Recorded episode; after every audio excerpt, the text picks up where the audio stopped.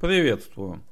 Вы слушаете радио 1С Enterprise. И вот если бы мы обладали машинным складом интеллекта, то наверняка уже давным-давно перешли бы на какую-то сокращенную нотацию. Что-то вроде выпуск 02110916.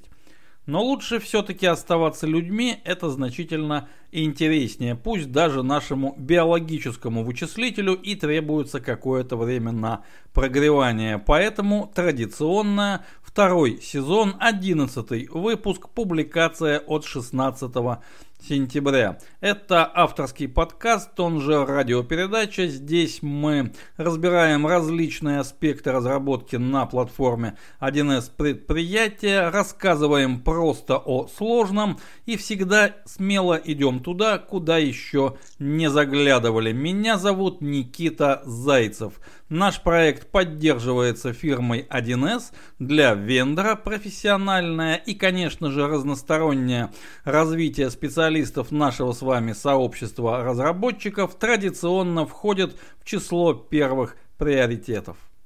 Наша сегодняшняя беседа продолжает тематику, как мы ее ранее обозначили, комплексной интеграционной задачи и будет выстроена ровно в том же ключе, в каком был выстроен первый эпизод этого мини-сериала. Такой формат можно назвать, наверное, форматом семизарядного револьвера. Мы определяем цель и наши рассуждения по этой обозначенной теме мы декомпозируем на 7 четких, ясных и почти что однозначных фрагмента. Они обособлены, но тем не менее связаны общей целью. Вот такой формат. Его, наверное, можно назвать еще форматом системы Нагана. Попробуем. Вроде бы формат себя пока что оправдывает.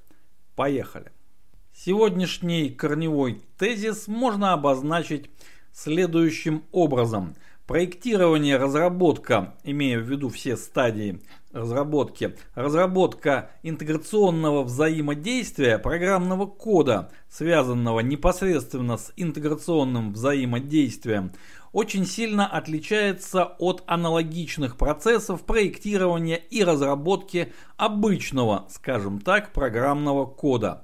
И разница здесь существенная не в том смысле, что разработка интеграционного взаимодействия требует ну, какой-то особенной квалификации, каких-то особенных знаний, чего-то вообще особенного. Вовсе нет.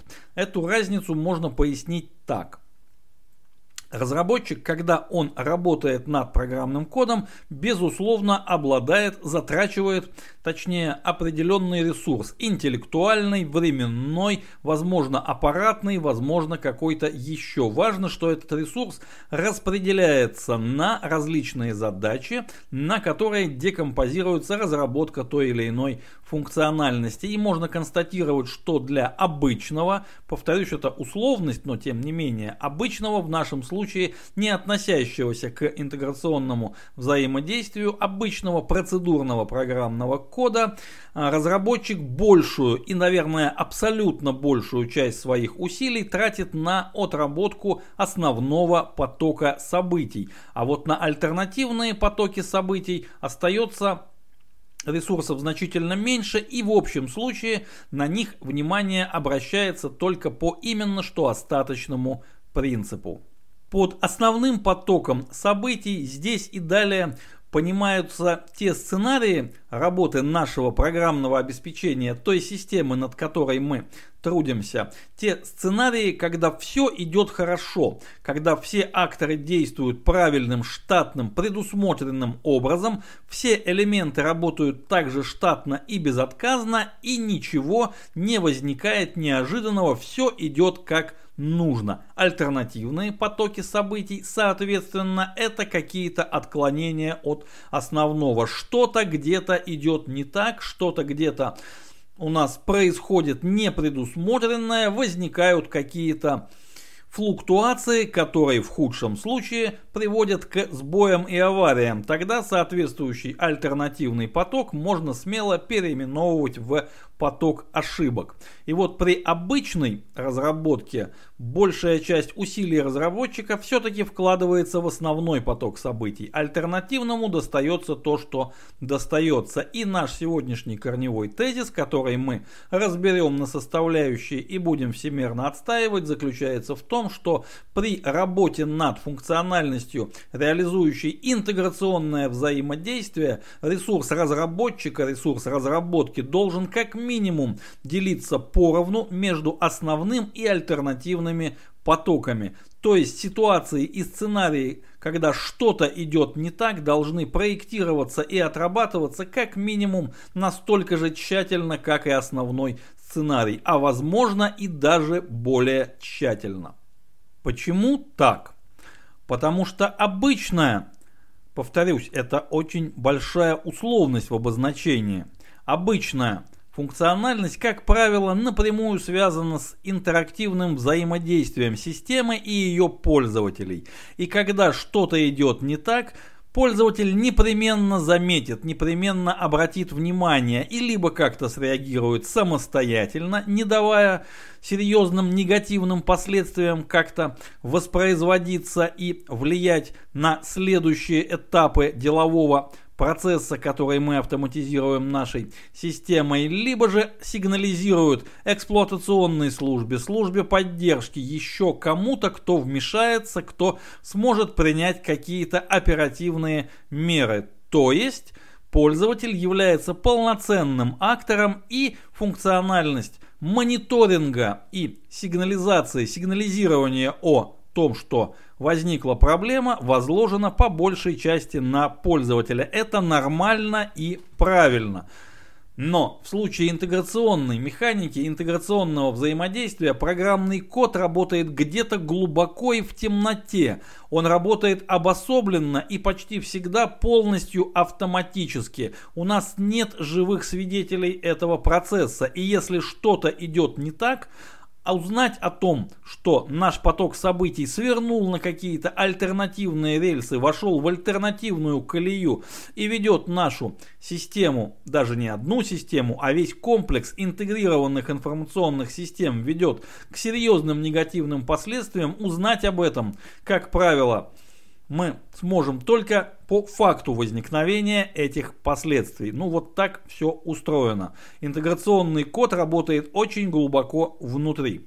Именно поэтому к нему предъявляются повышенные требования по надежности, по безотказности, по управляемости и прогнозируемости его работы. Мыслитель, всерьез рассматривающий положение школы солипсизма, всерьез бы задумался над этой Проблемой, ну вот все эти рассуждения о том, что если в лесу падает дерево, но этого никто не видит, падает ли оно на самом деле или только в рассуждении об этом дереве, но мы-то с вами не философы, мы инженеры, и в нашем лесу, когда падает дерево, даже если нет живых свидетелей его падения, дерево обычно падает не куда-нибудь, а, например, на высоковольтную линию электропередачи со всеми вытекающими отсюда отсюда последствиями. Поэтому альтернативные потоки событий, а что же нужно делать, чтобы дерево не упало, или что нужно сделать, чтобы моментально это заметить и отреагировать, или как защитить нашу высоковольтную линию от падения деревьев с условием местности, в которой она проложена и так далее, мы должны об этом думать уже на этапе эскизного проектирования, продолжать думать над этим на этапе технического проектирования и ни в коем случае не забывать на этапе, собственно, разработки. И вот на этом месте самое время задаться вопросом, а о чем же конкретно нужно не забывать и о чем конкретно нужно не переставать думать, в чем конкретика для разработчика. Вот этой конкретикой как раз и наполнены 7 гнезд нашего револьверного барабана, который мы прямо сейчас начинаем раскручивать. Номер первый. Двухконтурный двигатель. При разработке интеграционного программного кода необходимо очень четко распределять его между двумя контурами – в скобках заметим, что мы не забываем, программный код это не только и не столько тексты модулей, сколько вся совокупность, весь объект нашей разработки. Сюда включаются и объекты метаданных, и все остальное. Скобку закрыть. Так вот, два эти контура, их можно назвать, название условное, но очень хорошо отражают технический смысл. Это транспортный контур и это прикладной контур. Прикладной контур отвечает за все операции над объектами данных, которые производятся в рамках интеграционного взаимодействия. Это чтение, это запись, это какие-то расчеты, это все, что касается прикладной области и представляющих ее в информационной базе объектов.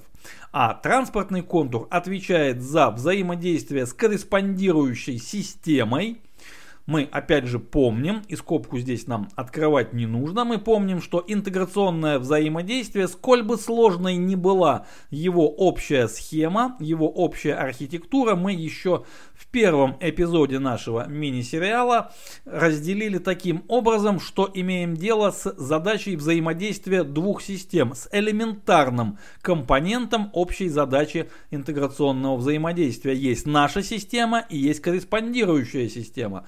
Так вот, транспортный контур отвечает за взаимодействие с корреспондирующей системой по необходимым транспортным каналом отвечает за имплементацию и реализацию протоколов, за поддержание интерфейсов и различные вспомогательные сервисы операции, как то логирование, сериализация, упаковка, шифрование, преобразование форматов и прочее в том же роде, что только нам понадобится. Но с прикладными данными эти операции никак не должны быть связаны. И эти два контура должны быть реализованы так, что между ними, как между верхними и нижними палубами броненосца моей любимой эпохи, должна быть установлена глухая бронеплита с переговорной трубой. Ну, вентиляционными трубами и так далее. Важно, что эта бронеплита глухая, пройти через нее невозможно. Прикладной уровень ничего не должен знать о существовании транспортного уровня, он же транспортный контур. Прикладной Контур просто работает с данными и отдает их куда-то через указанный ему и специфицированный интерфейс. Да, интерфейс внутренний, но он специфицируется ничуть не менее тщательно, чем внешний. Описывается каждый метод, каждый параметр, все это заносится в спецификацию и все это поддерживается. Просто так, даже внутренний интерфейс программный мы не меняем. А транспортный Контур, в свою очередь, ничего не знает о существовании прикладного контура. Он обеспечивает взаимодействие, но только техническое взаимодействие. Он понятия не имеет, какие данные он переносит по каналам связи, какие данные он посылает и принимает. Он делает строго техническое дело. До прикладных данных – он не допущен. Реализация взаимодействия внутреннего этих двух контуров должна быть такова, что в любой момент любой из них можно заменить либо заглушкой, либо искусственным синтетическим тестом, который будет подавать на вход заранее заготовленные данные, снимать результат и анализировать его по каким-то своим правилам, то есть полная независимость. Здесь можно сказать, что и у транспортного, и у прикладного контуров девиз общий. Незнание, в данном случае незнание друг о друге, это сила. Два контура, вооруженные таким незнанием, представляют собой настоящую серьезную силу. Какой технический профит это нам дает, очевидно. Повышается надежность, повышается управляемость, гораздо проще тестировать, проще разрабатывать параллельно, ну и так далее. Преимущество очевидно. Номер второй. Тотальная декомпозиция. Здесь нельзя сказать, чтобы соблюдение принципа единственности ответственности, соблюдение принципа не повторяй себя и следование принципу декомпозиции, то есть системному подходу, то есть от общего к частному, от общей абстракции к частной реализации на уровне отдельных фрагментов в виде отдельных объектов, отдельных модулей, каждый из которых занят своей единственной задачей и имеет только одну причину для модификации – Нельзя сказать, чтобы вот все это было необходимо только для программного кода, ориентированного на интеграционное взаимодействие. Разумеется, нет. Эти принципы являются универсальными и нужно их придерживаться всегда и везде. Но мы здесь только упомянем, что для интеграционного взаимодействия, для программного кода, который этим взаимодействием управляет, следование вот этим принципам правильной декомпозиции программного кода является критично важным.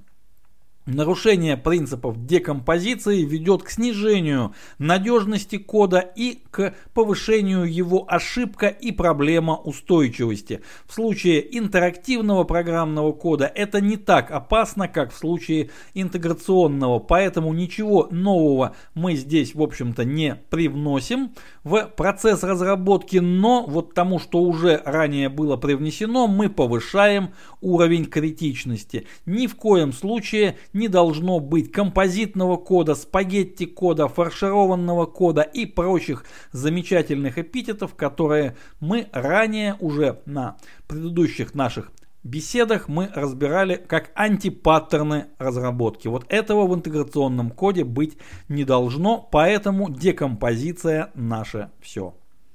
Номер третий. Версионирование интерфейсов.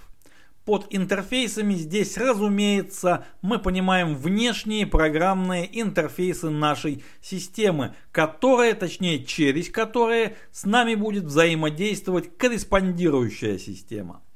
И мы понимаем, что никакой программный интерфейс, никакой внешний API не делается раз и навсегда. Неизбежно, что наше программное обеспечение будет развиваться, мы будем вносить изменения, мы будем что-то расширять, добавлять, что-то устареет, что-то окажется ошибочным и будет удалено хирургическим путем. Интерфейс, как и все основные компоненты будет развиваться. Но поскольку используем его не только мы, но и наш потребитель, наш внешний потребитель, а возможно множество внешних потребителей, просто так изменять интерфейсы произвольно мы не можем. Нам требуется какая-то даже пока еще не механика, а какая-то идеология версионирования. И здесь очень многое зависит от... Э, того технического протокола, который мы задействуем для общения с корреспондирующей системой. Давайте для примера рассмотрим интернет-сервисы. У нас есть два варианта реализации взаимодействия. Это SOAP и REST, то есть веб-сервис, либо же HTTP, сервис в терминах технологической платформы 1С предприятия. И если взаимодействие реализовано через SOAP сервис, то есть мы являемся поставщиком сервиса, то есть в нашей конфигурации определен веб-сервис с его методами, его типами данных,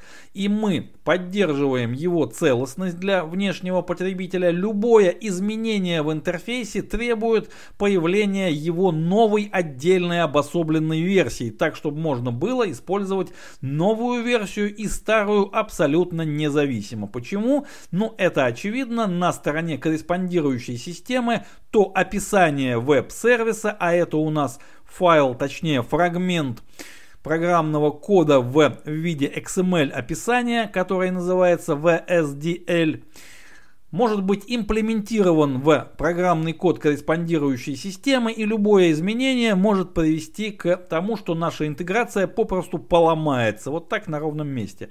Поэтому переход на новый интерфейс должен осуществляться плавно и мы не можем просто взять и заместить старый новым. Что это означает с технической точки зрения? Что нам придется новую версию нашего внешнего программного интерфейса реализовать как еще один веб-сервис конфигурации с таким же именем, но, например, каким-то дополнительным постфиксом, суффиксом в виде номера версии. Ну, если мы откроем, например, библиотеку стандартных подсистем, то мы увидим, как это делается на практике. Версионируются веб-сервисы, версионируются XDTO пакеты. Это выглядит, ну не очень, если честно, это выглядит, потому что любое копирование, любое клонирование у инженера-программиста порождает где-то глубоко внутри какое-то инстинктивное вот такое недоверие, инстинктивное какое-то непонимание. Ну зачем же клонировать? Но э, здесь других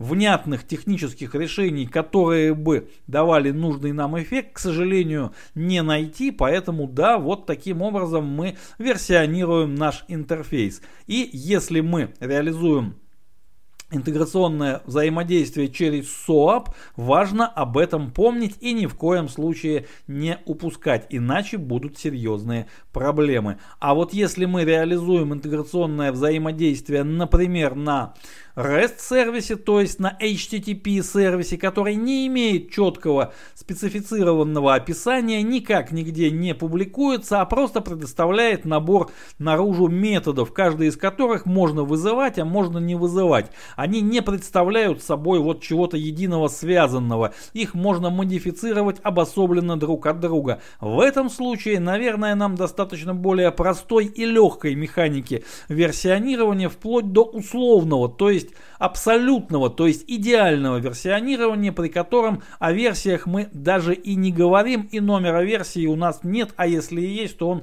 служит чисто в справочных целях.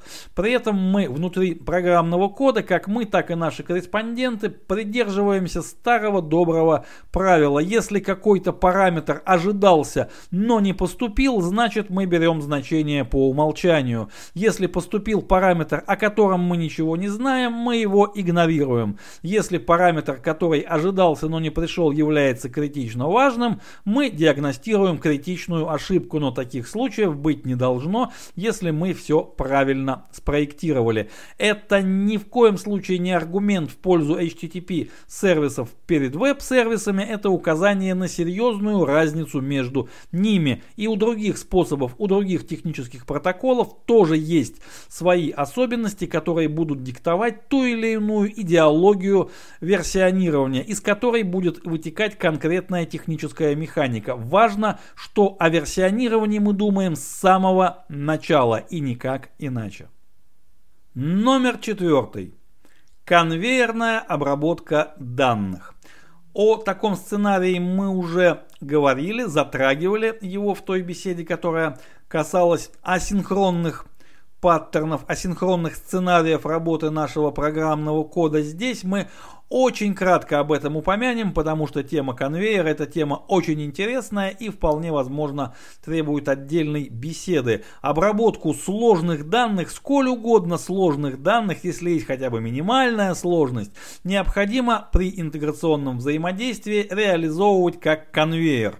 Когда поступают какие-то данные извне, они записываются как есть. Это у нас первое стадия, первая позиция на конвейерной ленте. Затем мы передвигаем конвейер чуть дальше, вступает следующий обработчик, следующий рабочий на конвейере. Он выполняет проверку, подстановку, валидацию, что-то проверяет, что-то дописывает. Затем возникает третий наш рабочий, который дополняет данные, возможно, каким-то серьезным чтением из базы. Затем кто-то делает что-то еще, кто-то формирует ответ, кто-то затем этот ответ преобразует в нужный формат Стадий на конвейере может быть очень много, а может быть всего одна, две, три. Важно, что это в любом случае конвейер, даже если он обернут одним единственным методом оркестрации. Важно, что в любой момент мы можем этот единственный метод превратить в несколько, разнести по разным процессам, как-то маневрировать ресурсами, обеспечить параллельность, многопоточность, либо же наоборот сузить большое количество потоков до приемлемой ширины обработки и так далее. То есть все преимущества асинхронной работы с данными как вовне нашей системы, так и внутри нее. Для интеграционной механики это тоже критично важный принцип. Обрабатываем на конвейере, если взаимодействие, то асинхронное. Номер пятый. Все ходы должны быть записаны. Любые шаги по взаимодействию с корреспондирующей системой, любые принимаемые и получаемые данные, любые важные события внутри интеграционной механики, включая переход между стадиями конвейера обработки данных, все это должно логироваться очень тщательно и очень подробно. Важный момент. Очень тщательно и очень подробно не означает, что обязательно нужно вести полную телеметрию всегда. Здесь мы должны брать пример с технологической платформы, которая содержит в себе механику записи технологического журнала. Мы можем включить абсолютно все. Мы можем логировать полностью все, что... Ну, почти полностью, конечно, но нам этого почти полностью более чем достаточно. Почти полностью логировать все, что происходит внутри платформы, все, что она делает. Мы можем включить такое логирование, а можем не включать. Мы должны этой механикой пользоваться осмысленно, но она предусмотрена и она заложена внутрь. Точно так же мы должны внутрь нашей интеграционной механики заложить возможность максимально подробного логирования всего и вся в том виде и формате, который нам впоследствии будет наиболее удобен для чтения и анализа. Здесь можно привести такую полустроительную поговорку, но тем не менее при интеграционном взаимодействии в любом конфликте сторон, а конфликты, поверьте, это неотъемлемая часть реального производственного интеграционного взаимодействия независимых информационных систем, так вот, в любом конфликте побеждает тот администратор, побеждает та система, у кого логи оказываются толще. И никак иначе. Фактура и еще раз фактура. Никакой организационный, никакой административный ресурс, никакой высококвалифицированный руководитель проекта в качестве переговорщика не сможет победить ни в каком конфликте с нашими любимыми смежниками, если его позиция не будет подкреплена очень толстой и внушительной фактурой. И обеспечить такую фактуру – это прямая задача технического специалиста, проектировщика и разработчика. Не говоря уже о том, что ситуация «наш программный код работает в глубокой темноте, в одиночестве без свидетелей», для того, чтобы разобраться, расследовать любую проблемную ситуацию, найти наши же собственные ошибки без многочасового потения, без бессмысленного, как правило, над отладчиками и другими механизмами оперативного расследования, если у нас нет телеметрии, нет возможности сказать системе фиксируй все до тех пор, пока мы не разрешим этого не делать, если у нас нет такой возможности, то любое расследование превращается, ну, как минимум, в приключенческий сериал. А нам бы хотелось вместо него короткий производственный рассказ, да, скучный, да, больше похожий на телеграмму. Но где бы вы лично, как специалист по эксплуатации захотели жить внутри триллера или внутри скучной производственной повести? Вопрос, я думаю, риторический. Здесь нужно дополнить этот номер техническим соображением. Всегда, когда мы говорим о логах, о логировании, возникает вопрос, а как логировать правильно? И всегда у нас есть выбор. Логировать внутри инфобазы, задействуя специальные сервисные объекты данных, получая все преимущества транзакционной машины, безотказной, атомарной, изолированной, все, что единожды в базу было записано, остается там навсегда, пока мы не удалим это самостоятельно, либо же использовать какие-то внешние хранилища, начиная с журнала регистрации и заканчивая внешними файлами, внешними СУБД. Лично мое мнение, не существует однозначно правильного решения, но как минимум нужно предусмотреть решение композитное, когда основные события записываются в журнал регистрации, а вот подробности включая тоже основные события, но уже с подробностями, включая, например, дампы полученных и отправленных объектов данных и тому подобные технические сложные детали уже фиксируются либо во внешней базе, либо, на мой вкус, это гораздо лучше, в самой информационной базе и являются ее неотъемлемой частью. Повторюсь, это мое личное мнение, личное мнение эксперта с большим стажем, в том числе и в реализации производственного интеграционного взаимодействия. Но мнения здесь действительно различные кто-то не использует запись в информационную базу никак и никогда, и у этой позиции тоже есть свои аргументы, плюсы и минусы. Важно, что этот вопрос нужно рассматривать и анализировать,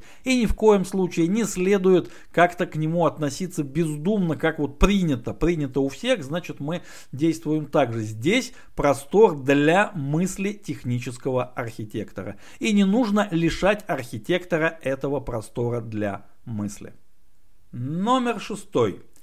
Можно считать его логическим продолжением номера пятого из тотального логирования неизбежно следует возможность оперативного мониторинга ситуации. У нас должны быть предусмотрены специальные наблюдательные посты, специальные консоли, возможность наблюдать за интеграционным взаимодействием в реальном времени, видеть, что же сейчас происходит, и если что-то идет не так, то наблюдатель, по крайней мере, может это увидеть явно, ясно и понятно. Ну, на самом, наверное, примитивном примитивном техническом уровне это просто набор запросов, который мы выполняем где-то в консоли, но мы при этом видим, сколько у нас чего в какой очереди, когда был последний сеанс связи, какие возникли ошибки, если возникли, ну и так далее и тому подобное. В более сложных случаях это уже какая-то контрольная панель. Можно, например, для регистрации ошибок и подозрений задействовать инциденты Центра контроля качества, который поставляется в составе корпоративного инструментального пакета, но вообще разбор функциональности этого замечательного программного продукта, наверное, все-таки тема отдельной беседы, но и это тоже мониторинг это тоже способ, это тоже интеграционное взаимодействие, неотъемлемая часть. Мониторинг и контроль.